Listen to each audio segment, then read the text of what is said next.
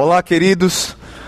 Que bom estar aqui com você mais uma vez na sua casa, na sua família, junto com você, de onde você estiver assistindo é, ou nos ouvindo. É, nós estamos passando por toda essa luta, distantes, mas com o coração perto, no mesmo espírito, orando uns pelos outros e pedindo a direção de Deus sobre nós. Hoje eu queria trazer para vocês uma palavra de esperança no meio de, um, de uma situação bem desesperadora, bem desesperadora, e, e trazer para vocês como a face nossa é revelada no meio do desespero, como como, re, como se revela a, aquilo que está no nosso coração, quem nós somos, como se revela realmente uh, o nosso íntimo. É interessante que durante todo esse ano, praticamente o ano está no meio do ano e o ano está sendo bem difícil para todos nós. É, desemprego aumentando, miséria chegando, achatamento do poder aquisitivo está sendo de, devastador, né? O nível de, de endividamento do brasileiro tem aumentado e possivelmente aumentará cada vez mais. Empresas quebrando, famílias é, entrando em colapso nervoso, financeiro, econômico, emocional, é, pessoas pensando em tirar a própria vida, pessoas em crises existenciais. Isso é, é isso é o mínimo que eu poderia falar do que está acontecendo diante de nós, nos nossos olhos, todos os dias. E agora, como viveremos? E agora, como é que nós vamos viver daqui para frente? O que fazer diante dessa crise? O texto que eu quero trazer para vocês, já peço para que você abra sua Bíblia lá no segundo livro dos Reis de Israel, capítulo 6, a partir do verso 24. E aí você mantém a sua Bíblia aberta, porque à medida que eu vou falando do texto, eu vou lendo, a gente vai ler hoje um, uma boa porção das Escrituras. O povo de Israel estava cercado, o povo de Samaria estava cercado e estava passando por uma por uma grande crise de fome, de miséria. É, era um cerco na cidade de Samaria e ali tinha fome, tinha caristia, os preços aumentaram de maneira exorbitante. A Bíblia Mensagem diz que os preços da comida, que era ruim, por sinal, aumentaram astronomicamente. Então o desespero chegou e o rei daquela ocasião, o rei de Israel, era o rei Jorão, filho de Acabe e Jezabel. Só isso. Então eu quero mostrar para vocês como sair, diante dessa narrativa bíblica, como sair desse desespero para a bênção. Como sair da dor para a alegria, como sair do choro para o sorriso, como sair da dor para para o desfrutar da tranquilidade. Nesse período de caos, o caos ele tem esse poder de revelar o que há no mais profundo do nosso ser. O caos também pode revelar ah, em nós as nossas atitudes diante das oportunidades que surgem. Quem somos, nós, quem somos nós quando su surgem novas oportunidades, mesmo diante do caos? Então é sobre isso que eu quero falar hoje. Quatro faces e essas faces reveladas nessa situação. Então, primeiro, capítulo 6, a partir do verso 24, diz assim: acompanhe comigo. Algum tempo depois, Ben-Hadad, rei da Síria, mobilizou todo o seu exército e cercou Samaria. O cerco durou tanto e causou tamanha fome que uma cabeça de jumento chegou a valer 80 peças de prata, e uma caneca de esterco de pomba, cinco peças de prata. Um dia, quando o rei de Israel inspecionava os muros da cidade, uma mulher gritou para ele: Socorro, majestade! O rei respondeu: Se o senhor não a socorrer, como poderei ajudá-la? Acaso por exemplo, há trigo na eira ou vinho no tanque de prensar uvas? Contudo, ele perguntou: Mas qual é o seu problema? E ela respondeu: Esta mulher me disse: Vamos comer o meu filho hoje, e amanhã comeremos o meu. Vamos comer o seu filho hoje, e amanhã comeremos o meu. Então cozinhamos o meu filho e o comemos. No dia seguinte eu disse a ela que era a vez de comermos o filho dela, mas ela o havia escondido. Quando o rei ouviu as palavras dessa mulher, ele rasgou as próprias vestes, e como estava sobre os muros, o povo viu que ele estava usando pano de saco por baixo junto ao corpo. E ele disse: Deus me castigue com todo rigor se a cabeça de Eliseu, filho de Safate, continuar hoje sobre seus ombros. Ora, Eliseu estava sentado em sua casa, reunido com as autoridades de Israel. O rei havia é, mandado um mensageiro à sua frente, mas antes que ele chegasse, Eliseu disse às autoridades: Aquele assassino mandou alguém para cortar minha cabeça? Quando o mensageiro chegar, fechem a porta e mantenham-na trancada. Vocês não estão ouvindo os passos do seu senhor que vem atrás dele? Enquanto ainda lhes falava, o mensageiro chegou. Na mesma hora o rei disse: Esta desgraça vem do Senhor. Por que devo ainda ter esperança no Senhor? Pai Santo, que a nossa vida possa estar debaixo da tua vontade. Obrigado pela tua palavra. Obrigado porque, por mais que seja dolorido falar diante da crise, nós revelamos o nosso interior. O, a cena aqui é tenebrosa, é apocalíptica. E nós estamos na iminência de vermos isso também, infelizmente. Quantos países estão sofrendo, quantas famílias estão sofrendo, quantos estados, quantas cidades, quantas pessoas estão chorando? Com a perda de seus entes queridos, com a fome que está chegando, com a empresa que está quebrando.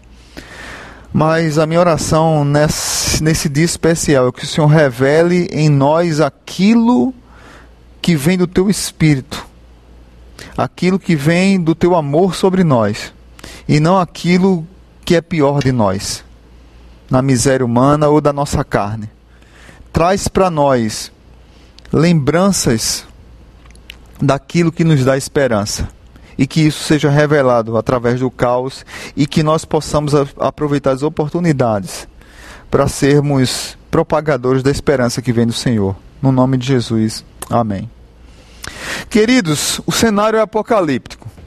Vocês viram aqui na leitura uma, uma tragédia acontecendo.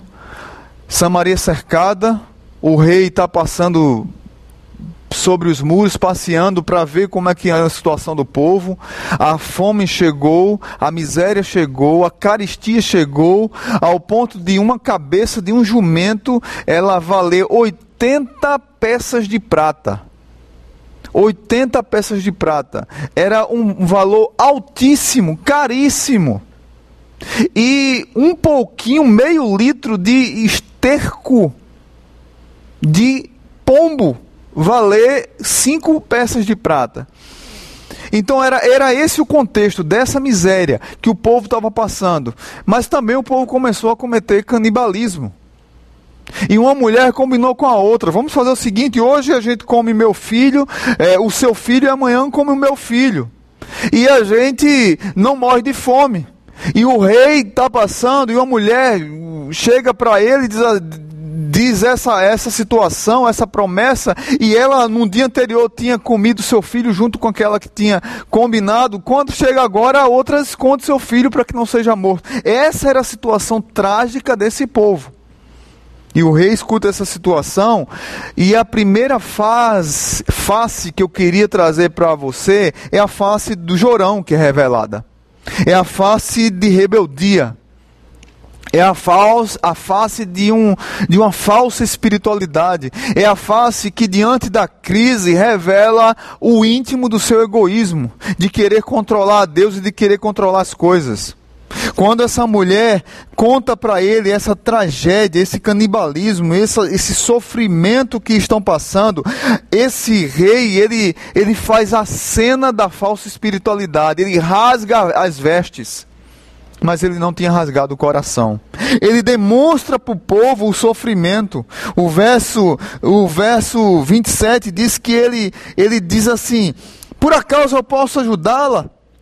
Acaso há trigo ou vinho no tanque para prensar uvas? É, é, ele, ele traz para ela uma, uma, uma esperança, mas no fundo, ele queria ser a esperança daquela mulher e ele mostra para ela, é, meio que com raiva, e você viu no final do texto, que só Deus poderia resolver. Claro que só Deus poderia resolver aquela situação. Mas aí ele faz a cena daquela aparência de um culto. No verso 30, diz que quando ele ouviu essas palavras, ele rasgou as próprias vestes. E aqui há uma. Há uma uma orientação dos estudiosos desse texto. Uns dizem que houve o quebrantamento verdadeiro do rei, outros discordam. Eu, eu pelo, pela, pela sequência da narrativa e, pela, e pelo histórico, pela, pela história desse rei, eu, eu não acredito que ele se quebrantou em nenhum momento. Eu acredito que ele fez uma cena e que na verdade ele está virado e você vai entender por quê. E ele faz a aparência de culto. Ele rasga as vestes ele diz que, olha, essa desgraça abateu sobre o meu povo, o desespero bateu forte ao coração e ele faz a liturgia correta, o que deveria ser feito. Ele rasga as vestes, ele chora, ele clama, aparentemente ele se arrepende, ele luta e diz um clamor por Deus aqui, mas no fundo, no fundo, a realidade do seu coração é, é revelada logo no verso 31. E no verso 31 ele diz realmente o que é que estava enchendo, encharcando o seu coração. Deus me castigue com todo rigor, se a cabeça de Eliseu, filho de Safate, continuar hoje sobre seus ombros.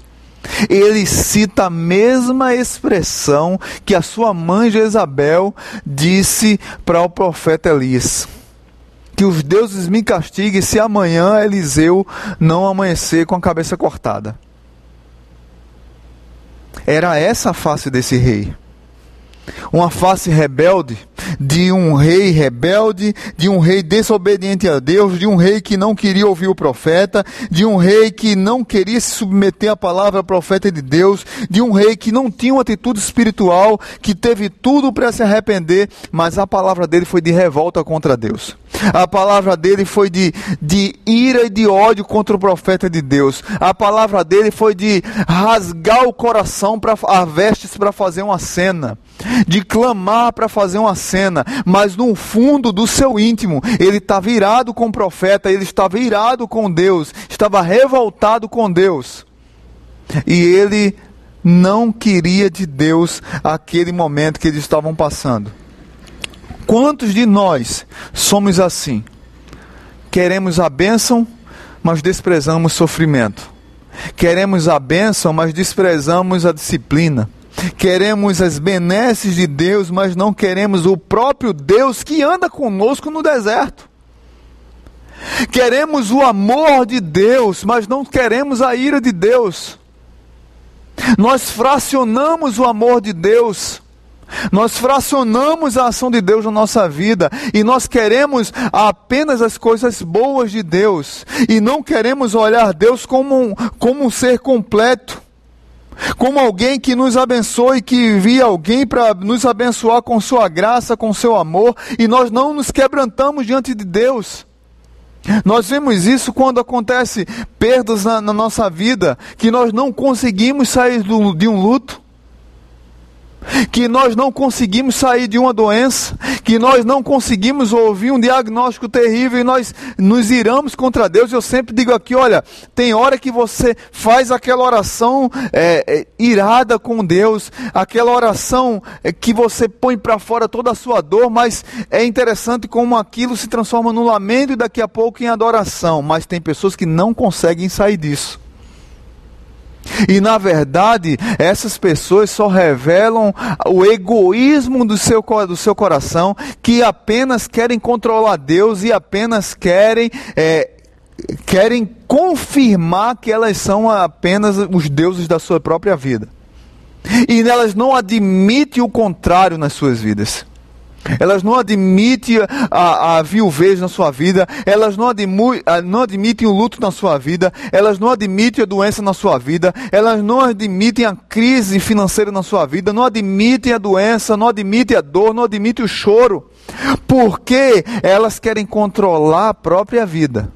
E na, no fundo, no fundo, essas pessoas que não conseguem sair disso, veja bem, eu sempre falo isso na igreja: uma coisa é você falar irado, triste com Deus e aquilo se transformar em lamento e em adoração.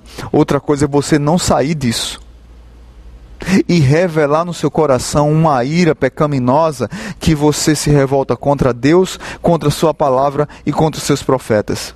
Tem muitas pessoas dentro de nossas igrejas com o coração de Jorão com um coração endurecido, um coração ensoberbado, um coração rebelde, um coração que não aprendeu a quebrantar-se, a se render-se, a submeter-se, a esperar na graça de Deus e muito menos a não e, e muito menos até a crer na graça de Deus. É possível que você esteja pensando assim: sim, pastor, tudo bem, eu entendo o que você está passando, mas veja a situação do rei, veja a crise que estava, veja, veja a situação que eu estou passando, veja a luta que eu estou passando, e então? A situação que você e eu estamos passando, que todos nós estamos passando e que todos nós podemos passar, é um grande momento de voltarmos a Deus, de quebrantarmos o nosso coração diante de Deus, como eu falei domingo passado, de clamarmos a Deus, de tornar o nosso coração mais empático, de nos tornarmos mais maleáveis, mais humildes, de, de, de voltarmos a derramar lágrimas na oração diante de Deus é um tempo que Deus nos convida para perto. É um tempo que Deus está chamando para perto dele. Para dizer, filho meu, vem para cá, vem para perto, eu estou contigo, eu vou passar com você nesse deserto. Jorão preferiu se rebelar contra Deus. A primeira face revelada nesse dia é a face de Jorão, a face da rebeldia. Segunda face que eu queria trazer para você é a, face, é a face da fé, revelada através do profeta. O verso, o verso 32 diz assim: Ora, Eliseu estava sentado em sua casa, ele estava reunido com os anciões, com os líderes, com autoridades daquele povo. E ele disse: Olha, vocês não sabem que aquele assassino enviou um mensageiro, tranque a porta, mantenha a porta trancada. Ele vai chegar aqui com seus com o assassino para tentar me matar. Feche a porta. E aí o rei chega, e aí vá, vá comigo seguindo para o capítulo 7 agora. Capítulo 7, verso 1. Veja o que, que Eliseu diz. Eliseu respondeu: Ouçam a palavra do Senhor. Assim diz o Senhor: amanhã, por volta desta hora, na porta de Samaria, tanto uma medida de farinha como duas medidas de cevada serão vendidas por uma peça de prata. Veja bem, gente. Está vindo para matar Eliseu, um mensageiro e o próprio rei. Não se contém e vai também. Ele manda, mas ele vai atrás. Como profetas da rebeldia. Se encontram com Eliseu como profeta da esperança, que diz: amanhã, nesta hora, farinha e cevada serão vendidos por uma peça de prata. Quando naquele momento uma cabeça de jumento estava sendo vendida por 80 peças de prata. E esterco de pombo estava sendo vendido por 5 peças. E no outro dia, no outro dia, 24 horas depois, haveria um milagre de Deus, haveria esperança de que comida boa farinha e cevada seriam vendidas por uma peça de prata. Um é profeta do caos, o outro é o profeta da esperança. Eliseu, ele se identifica com o povo. Ele estava passando por aquela situação também. Eliseu também estava sofrendo. Ele também passava fome. Ele também passou as lutas que o povo estava passando. A fome bateu a sua porta, a caristia bateu a sua porta, a luta bateu a sua porta, a possibilidade daquela, daquela dor terrível do canibalismo. Talvez ele viu aquilo várias vezes. A ameaça esteve sobre ele. Mas eu quero dizer para você: Deus não tirou Eliseu do meio dessa desgraça toda. Foi no meio dessa desgraça que Deus chamou o profeta para pregar esperança e fé. Foi no meio dessa desgraça que Deus o plantou para que ele trouxesse liberdade para aquele povo, para que ele motivasse os líderes daquele povo, para que eles dessem àquele povo uma palavra de, de alegria no meio da angústia, de positividade no meio do desespero, de amor no meio da guerra, de, de alegria no meio do choro de perdão no meio do ódio, da vingança, de vida no meio da morte, de alimento no meio da fome, porque Eliseu não estava sozinho. Ele estava sendo direcionado pelo Espírito. Por isso que na minha oração eu disse: Senhor, revela diante dessa crise em nossos corações aquilo que vem do teu Espírito. Porque se vir revelar o que vem da nossa carne, meus irmãos, meus irmãos, o que é que vai ser revelado? Eliseu revela o que vem do Espírito. E ele traz esperança para aquele povo, ele traz fé para aquele povo. O verso primeiro ele traz esperança e ele está sereno, como a música do grupo Logos, calmo, sereno e tranquilo que essa semana tivemos a perda eh, da irmã Nilma, que abençoou tanto o nosso país. Queridos irmãos, precisamos, assim como o profeta Eliseu, diante do caos, revelar a face da fé. Precisamos ser cheios do Espírito cheios, cheios do Espírito e revelar a face da fé. Pregar o Evangelho que liberta, pregar a mensagem que liberta, pregar a mensagem da esperança, por mais que ela seja utópica. Precisamos revelar em nós a face da esperança, queridos. Veja que contraste. O povo olha para o rei, o povo olha para o seu líder, o líder principal da nação, e o povo só, só, só consegue enxergar uma coisa: desespero, rebeldia. O povo olha para o profeta, para o profeta e encontra fé, e encontra esperança. Para quem você tem olhado? Para quem você tem ouvido? Para a esperança ou para o desespero? Para a fé ou para a rebeldia? Nós precisamos entender que, assim como Eliseu, nós fomos chamados para sermos instrumentos de, de fé, instrumentos de esperança no meio de desespero. Nós somos chamados, assim como Eliseu, a, a sermos, sermos pregadores daquele que é o refúgio da nossa fé, que é o próprio Deus. Nós precisamos pregar que, mesmo no vale da sombra da morte, o Senhor está conosco. E nós não devemos temer. Nós precisamos pregar a mensagem da esperança de que o bom pastor não nos abandona. Por mais que estejam lobo, que tenham lobos devoradores, o bom pastor está conosco, cuidando de nós. E ele nos plantou no meio dessa situação para fazermos diferença. Nós, Deus poderia tirar os seus dessa. É, a, a igreja não poderia passar por essa luta. Deus vai proteger. Não! Deus deixou o povo dele no meio desse sofrimento para que o povo dele fosse canal de fé, fosse desaguasse fé, desaguasse esperança, desaguasse frutos de justiça, desaguasse frutos de amor para que as pessoas pudessem perceber que o Deus da graça, que o Deus do céu também é o Deus da terra. Que mensagem você tem pregado? A mensagem do rei?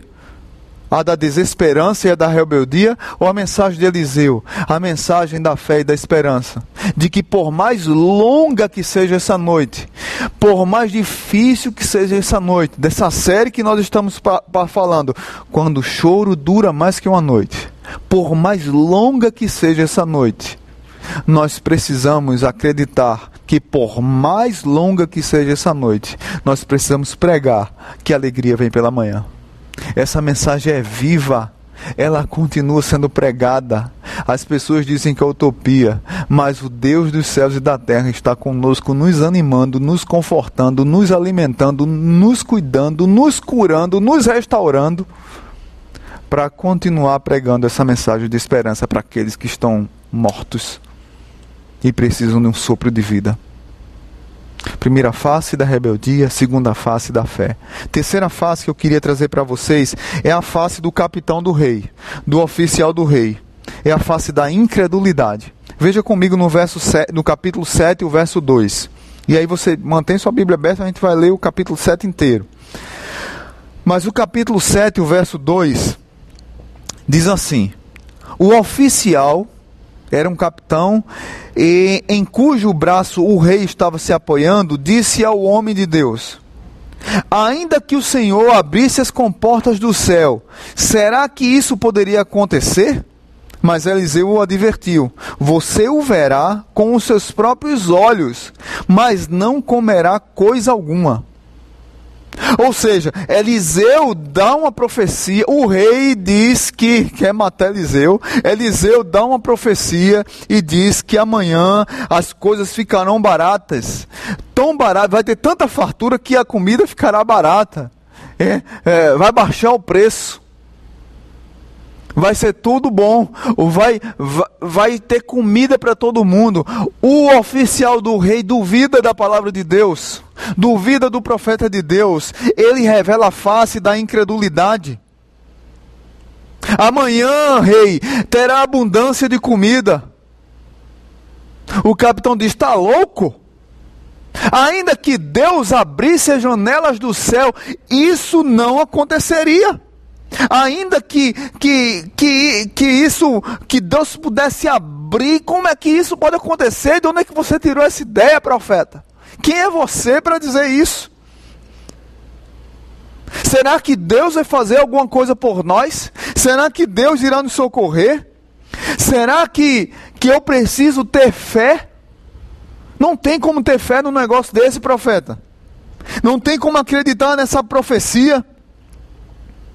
Mas se Deus quisesse fazer algo por nós, será que daria jeito amanhã? Eu quero dizer para você que Deus pode fazer. Eu queria animar você a você renovar sua fé e dizer: Deus pode fazer milagre a hora que Ele quiser. Será que Deus que criou todas as galáxias? Será que Deus que criou o universo inteiro? Será que Deus que criou o mar, criou céus, terra e mar, Deus não poderia fazer um milagre de um dia para o outro?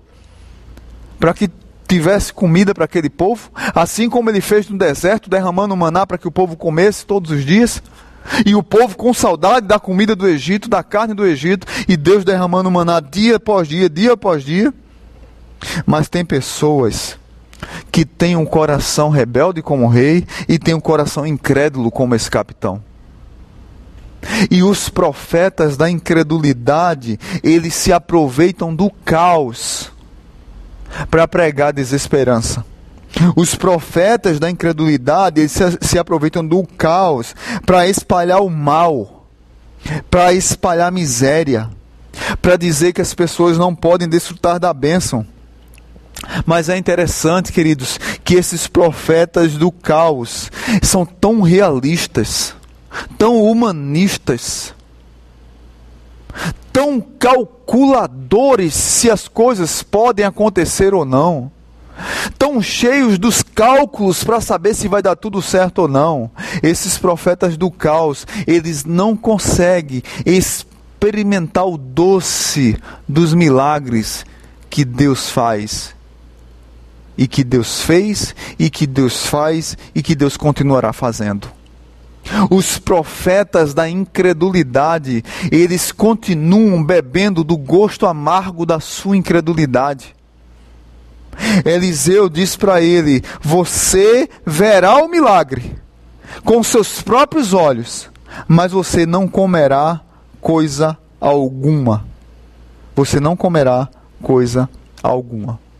E aí, veja o fim desse homem. Lá no verso 17 do capítulo 10.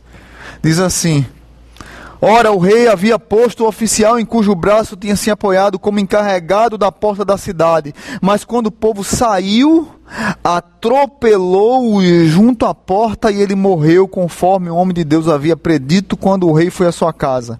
Aconteceu conforme o homem de Deus dissera ao rei. Amanhã, por volta desta hora, na porta de Samaria, tanto uma medida de farinha como duas medidas de cevada serão vendidas por uma peça de prata. O oficial tinha contestado o homem de Deus, perguntando: Ainda que o Senhor abrisse as comportas do céu, será que isso poderia acontecer? O homem de Deus havia respondido: Você verá com os próprios olhos, mas não comerá coisa alguma. E foi exatamente isso que lhe aconteceu, pois o povo o pisoteou junto à porta da cidade e ele morreu. Ele não desfrutou da abundância de comida que surgiu naquele dia. Ele não desfrutou da abundância de alimento, do gosto doce de ter encontrado comida depois de um longo período de miséria e fome. E o que foi que aconteceu? Talvez você, mas pastor, pulou para o final, aí a gente vai falar agora da quarta face. Primeira face da rebeldia do rei, segunda face a face da fé de Eliseu, terceira face a face da incredulidade do oficial do rei e a quarta face é a face dos leprosos, que é a face do repartir. Capítulo 7, a partir do 3, para que você compreenda o texto. Diz assim: Havia quatro leprosos junto à porta da cidade. A cidade estava cercada, havia um cerco na cidade dos soldados.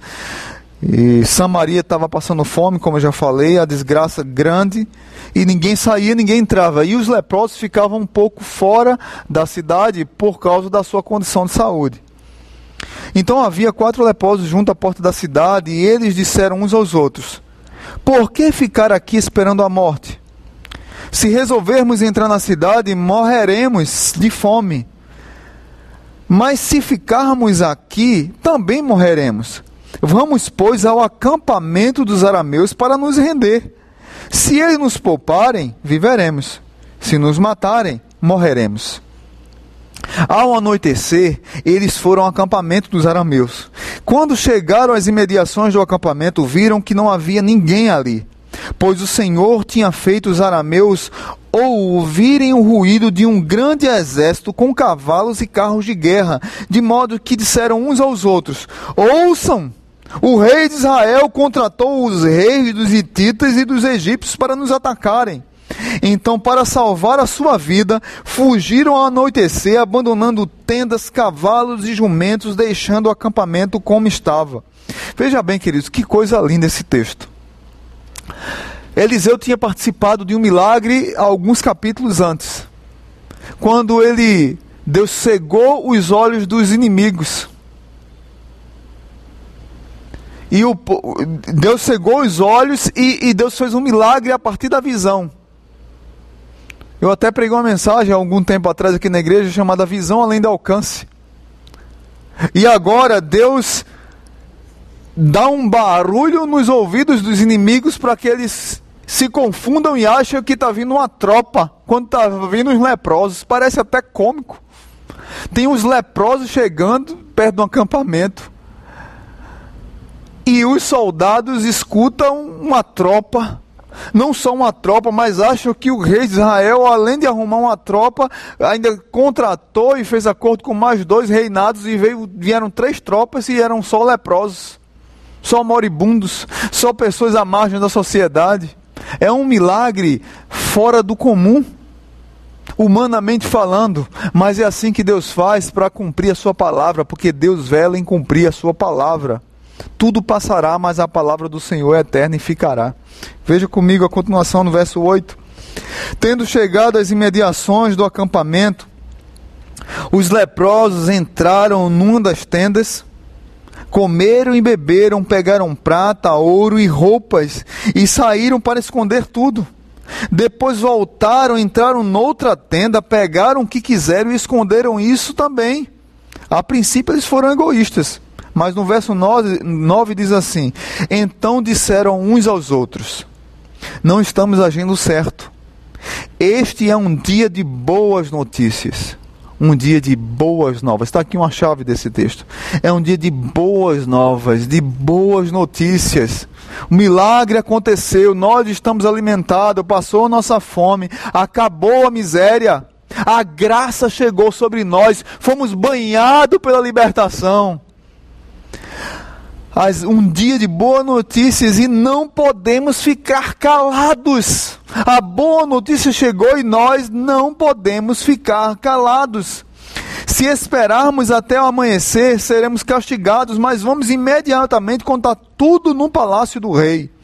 Então foram, chamaram os sentinelas da porta da cidade e lhes contaram. Entramos no acampamento arameu e não vimos nem ouvimos ninguém.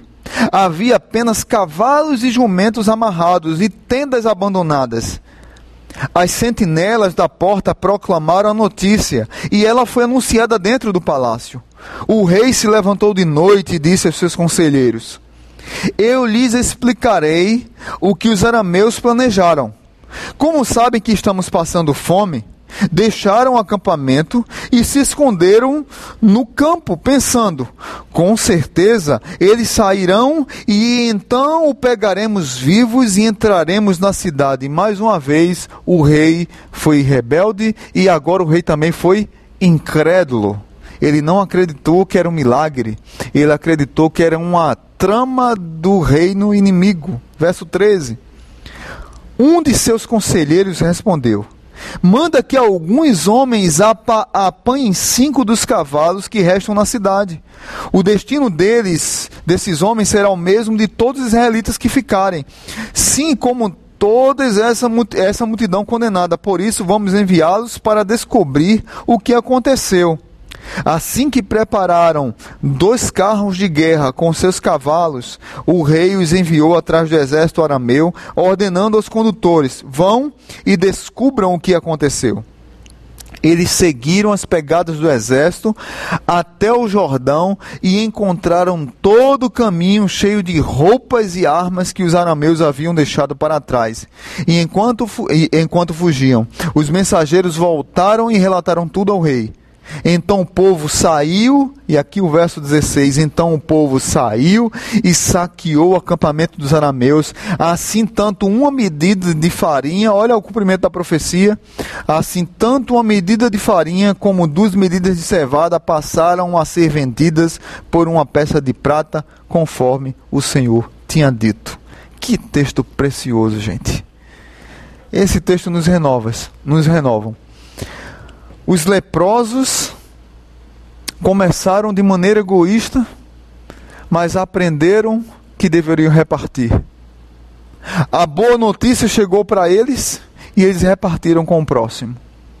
Eles foram como kamikazes perdidos, achando que poderiam morrer e fizeram uma boa reflexão. Eu lembro de um material que eu li de, de um filósofo chamado José Ortega y Gasset ele diz assim: Eu sou eu, sou eu e minha circunstância. E se não salvo a ela, não salvo a mim mesmo. Foi mais ou menos o que eles fizeram aqui. Se resolvermos entrar na cidade, morreremos de fome. Mas se ficarmos aqui, também morreremos. Vamos, pois, ao acampamento dos anameus para nos render. Se ele nos poupar, viveremos. Se nos matarem, morreremos. E eles conseguiram, tiveram sabedoria, mesmo com a lepra, mesmo com a fome, mesmo com o cerco, mesmo com a miséria, mesmo com o sofrimento, eles conseguiram, conseguiram ter uma visão empreendedora no meio de uma oportunidade. As circunstâncias forçaram eles a agir, as circunstâncias forçaram ele a pensar, e eles, como diz Igacê, eu sou eu e minhas circunstâncias. E eu, eu tenho que salvar a circunstância. Eu tenho que agir diante da circunstância. Eu tenho que me aproveitar diante das circunstâncias e agir de alguma forma. E eles tomaram uma decisão sábia e agiram. Se ficar, morre. É literalmente aquele ditado: se correr, o bicho pega, se ficar, o bicho come. Nós temos que agir. E eles agiram. Me lembra muito a história de um filme que vale a pena você assistir. É interessante que eu olho para esse texto aqui, eu lembro de três filmes.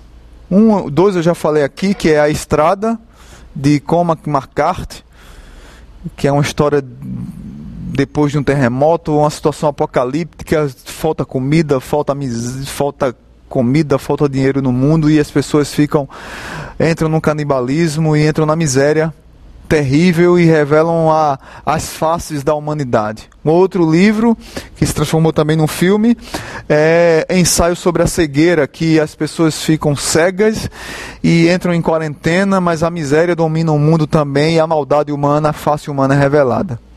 Mas tem um filme que, diante da miséria, revela também bondade, revela generosidade, revela o repartir. É o filme O Menino que Descobriu o Vento. É um filme de uma história real de um jovem é, em Malawi, William Kankiwamba. Esse menino não podia estudar, ele vivia numa miséria terrível, os pais dele não tinham condição de pagar a escola e ele, e ele fez um acordo para clandestinamente entrar na biblioteca da escola e aquele menino percebeu estudando os livros que ele podia desenvolver uma técnica de turbina para energia eólica. E ele criou esse esse ele trouxe o vento para essa sua comunidade e é interessante que a ação dele é nos traz a ideia de política humanitária, porque a ação dele abençoou a comunidade, abençoou, abençoou várias pessoas. A, a atitude dele, por mais que ele, ele teve que lutar contra a fome, é, contra a miséria, contra o seu próprio pai, contra a, a segregação racial, contra a segregação é, é, econômica, Contra tanta coisa esse menino lutou, mas ele, apesar das circunstâncias terríveis, ele usou as circunstâncias, usou o que ele tinha para que aquilo fosse como um empreendedorismo abençoador para a vida de outras pessoas. Ele repartiu o que ele recebeu de Deus para abençoar os outros. Vale a pena você assistir com a sua família esse filme. A atitude daquele jovem não, re, não representou a si mesmo mas a importância dele para as escolas, para a união, para a luta contra a opressão, para em respeito ao próximo, em razão da vida, se transformou num grande tratado que abençoou tantas pessoas. Meus irmãos, no meio da miséria, nós não podemos revelar a face do nosso egoísmo. Nós precisamos revelar a face do repartir nós precisamos descobrir que sempre tem alguma coisa a mais que nós poderíamos repartir com alguém. É uma campanha de doação de alimentos, é uma campanha de doação de remédios, é uma campanha de construir uma casa, de reformar uma casa, é uma campanha de doar máscaras, é uma campanha de doar roupas, é uma campanha de doar agasalhos, é uma campanha de repartir aquilo que você recebeu e dividir com o próximo. Esses leprosos, eles desfrutaram da graça, da boa notícia. Eles desfrutaram do amor, eles desfrutaram da, daquilo que os alimenta, eles desfrutaram do pão, e eles compartilharam o pão, eles desfrutaram da água, e eles compartilharam a água. Apesar que no começo, naquela gana, eles prodiga, prodigamente se esbanjaram daquele maná grandioso de tantos bens que apareceram ali. Mas depois se tocaram e disseram: Poxa, tem pessoas que estão precisando e eu preciso compartilhar isso. É assim as boas novas de Jesus com o Evangelho, que nós precisamos compartilhar o Evangelho com outras pessoas e nós não temos compartilhados. Às vezes é mandar um, uma mensagem de graça para alguém, é ligar para alguém, pregar o evangelho para ela, é, é, enviar um link com a reflexão, é enviar um link do culto, é enviar, é enviar uma mensagem de uma pregação. É trazer uma esperança para alguém, é pôr a mão no bolso para ajudar alguém que precisa. E muitas vezes nós somos egoístas demais e ficamos só no egoísmo, olhando, no egoísmo, olhando só para o nosso umbigo e não compartilhamos, não somos instrumentos de Deus para abençoar o outro. Interessante que essa semana, é, na última semana, é, acho que foi essa segunda, terça-feira, aconteceu um fato interessante em Recife que viralizou no Brasil. Um seu Joaquim, conhecido lá em Pernambuco como Barroada, ele tinha uma banca de cachorro quente de frente de um colégio lá no centro de Recife, de um tradicional colégio no centro de Recife. 40 anos vendendo cachorro quente ali. E aquele homem, diante dessa pandemia, escola fechada, o centro de Recife, praticamente Recife entrou em lockdown, ele teve que parar. Mas é aquela é a renda dele, aquele cachorro quente que ele sustentou toda a sua família. E a sua neta resolveu gravar um vídeo pedindo doações porque ele estava passando por dificuldades. E aí ele gravou um vídeo pedindo ajuda e pondo o número da conta lá. E ali, os alunos daquela escola, uma escola de classe média, eh, média alta, eh, muitos alunos ali, graças a Deus, muitos que vivem bem, começaram a compartilhar e ajudar, não só ajudar, mas compartilhar e dividir aquela, abençoar aquela vida e transferir é, ofertas para aquele homem. E um amigo mandou para outro, mandou para outro, e de repente, sem mais nem que, outro vídeo de seu Joaquim, queridamente conhecido como Barroada, pedindo para parar de doar, porque ele já tinha recebido muito, muito mais do que o que ele imaginava. No meio desse caos, no meio dessa dor, no meio da fome, no meio da necessidade, no meio da tragédia, no meio da miséria, o homem honestamente vai para as redes sociais e diz assim: gente, chega, ajude outro, eu não preciso mais. Já foi suficiente, já dá para eu aguentar aqui. Se eu precisar, eu peço novamente. Muito obrigado. Mas o que foi que aconteceu? Aquilo viralizou também e no lugar de parar teve mais doações para aquele homem. Porque por mais miserável que seja a humanidade, ou seja, seja o ser humano, por mais desgraçado que, que seja a situação, ainda há gotas, sementes da graça de Deus sobre nós e que nós podemos revelar o nosso desejo de repartir com o próximo revelar a nossa alegria de dar para o próximo, revelar a nossa alegria de pregar o evangelho ao próximo, de compartilhar, de sermos de sermos mais humildes, menos gananciosos e dar para o outro aquilo que também nos abençoa. Uma grande lição para a minha vida, para a sua vida. Esses homens, no verso 9, perceberam que eles estavam sendo egoístas. Então disseram uns aos outros: Não estamos, não estamos agindo certo. Este é um dia de boas novas e não podemos ficar calados. Eu preciso compartilhar, eu preciso agir, eu preciso dividir, eu preciso dar para o próximo. Queridos irmãos, estamos encaminhando para o fim. Eu quero recapitular aqui as quatro faces que foram reveladas: a face da rebeldia do rei Jorão, a face da fé e esperança do profeta Eliseu, a face da incredulidade do capitão oficial do rei, e também o rei, num momento, foi incrédulo, que não acreditou no milagre de Deus, e a face do repartir dos leprosos. Por mais leprosos que eles fossem, por mais faltando alguma coisa na sua vida, por mais miseráveis, marginalizados pela sociedade que eles fossem eles aprenderam a compartilhar. Mas a maior face, a face mais poderosa, a face mais preciosa que eu encontro aqui nesse texto, é a face de Deus.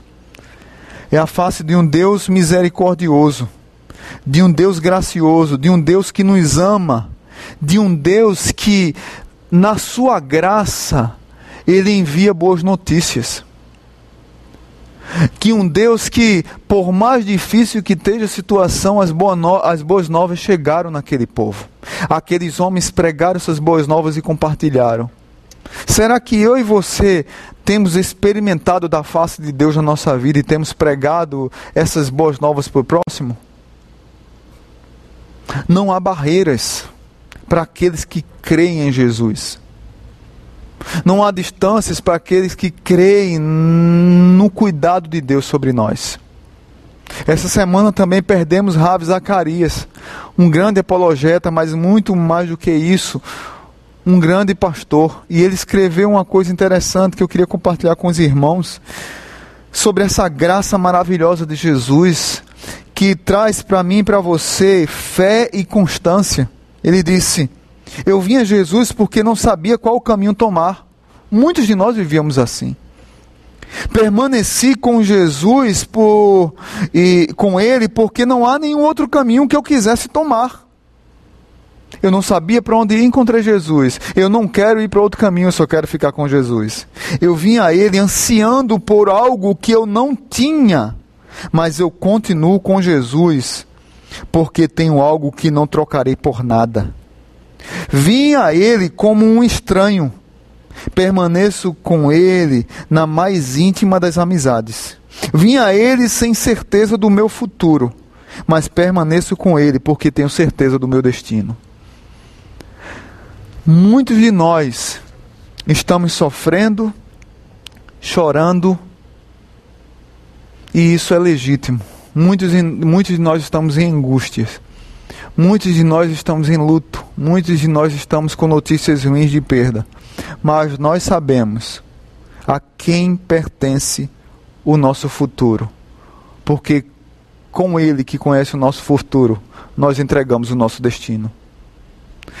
Eu quero desafiar você a orar pedindo a Deus que a face sua que seja revelada nessa pandemia, nessa dor, nesse choro que dura mais que uma noite, seja a face de alguém que tenha fé.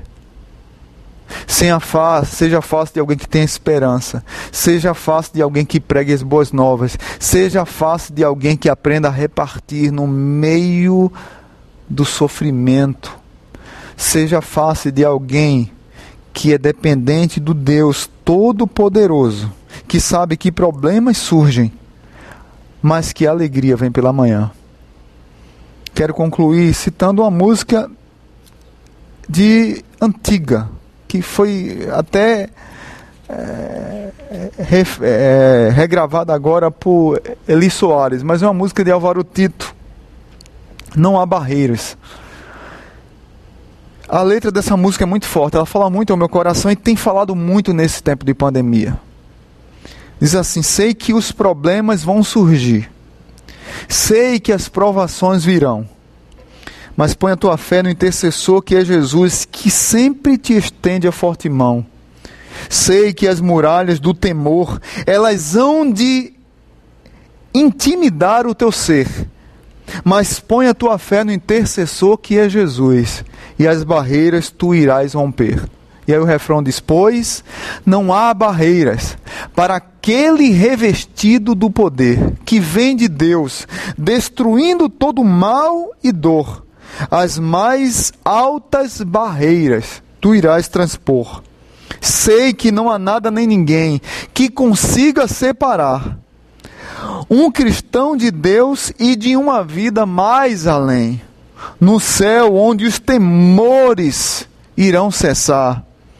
É intransponível este amor que Jesus tem pelos seus, dando livramento em plena luta, em plena fome, em plena pandemia, em plena miséria, em pleno sofrimento, em plena dor. Jesus é o nosso grande intercessor, pois não há barreiras para aquele revestido do poder que vem de Deus, destruindo todo mal e dor nas mais altas barreiras tu irás transpor. Que assim seja na minha vida, que assim seja na sua vida. Curva sua cabeça e vamos agradecer a Deus. Pai Santo, muito obrigado por tua palavra. Muito obrigado porque nós chegamos ao Senhor sem certeza do nosso futuro. Mas nós permanecemos no Senhor porque temos certeza do nosso destino. Muito obrigada, porque por mais dolorido que seja o momento que estamos passando, o Senhor nos ajuda a transpor as barreiras.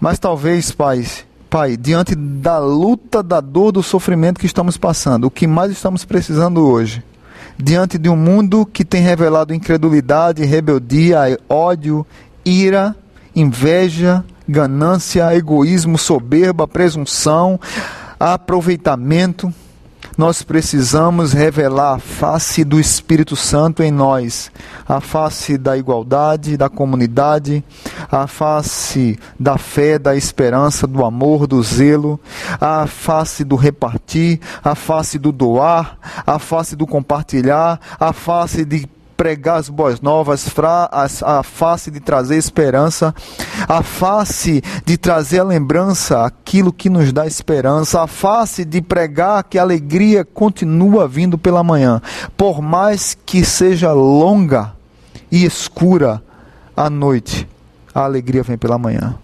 Muito obrigado pelo teu cuidado. Abençoa a vida daqueles que nos escutam.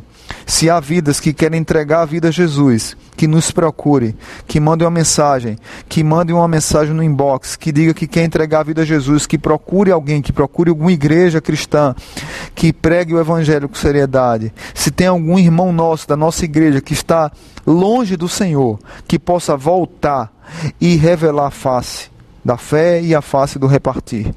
Que o amor de Deus o Pai que a graça maravilhosa de Jesus e que a comunhão do Espírito Santo esteja sobre a minha vida e a vida dos meus irmãos, a vida da igreja de Jesus. No nome dele oramos. Amém. Louvado seja Deus. Que Deus abençoe teu coração. Fica na paz.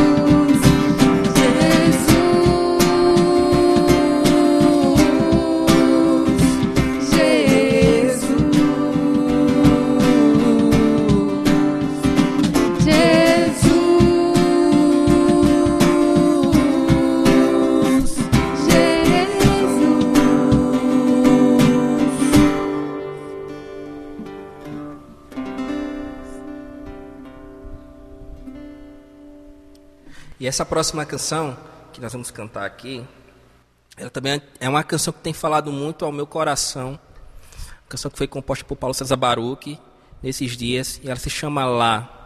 Ela vai retratar a presença de Deus em todos os lugares, em todos os momentos, né? quer seja no fim do horizonte, quer seja acima do universo, enfim, é o Deus que é presença real, é o Deus que tem é, permanecido no controle de todas as coisas. Então creia, né, que em todos os lugares onde você estiver agora, Deus estará lá, tá bom? Dobre teu joelho, né? É, se quebrante em oração, se quebrante na presença dele, adore-o, entendendo que só com ele, só desfrutando da paz dele, a gente vai conseguir viver dias melhores, né?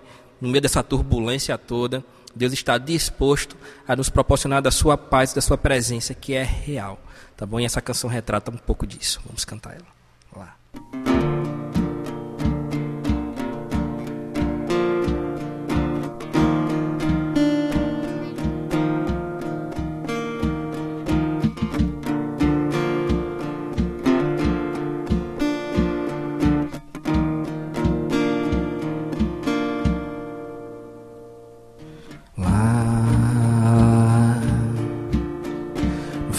Horizonte. No canto mais distante lá, a tua mão está.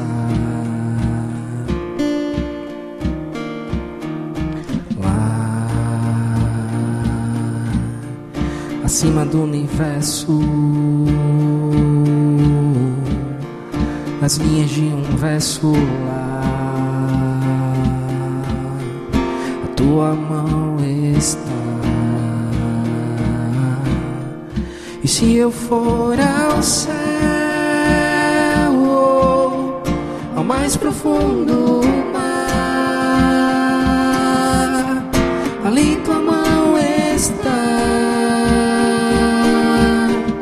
Ali tua mão está. Nem sempre eu posso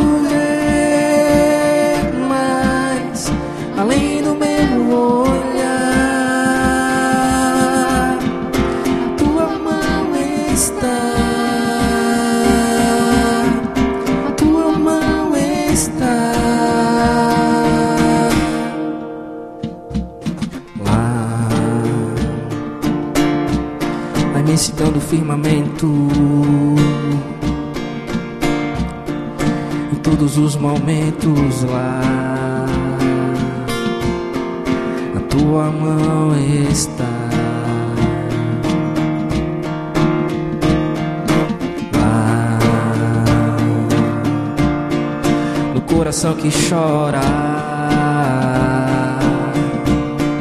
um abraço que consola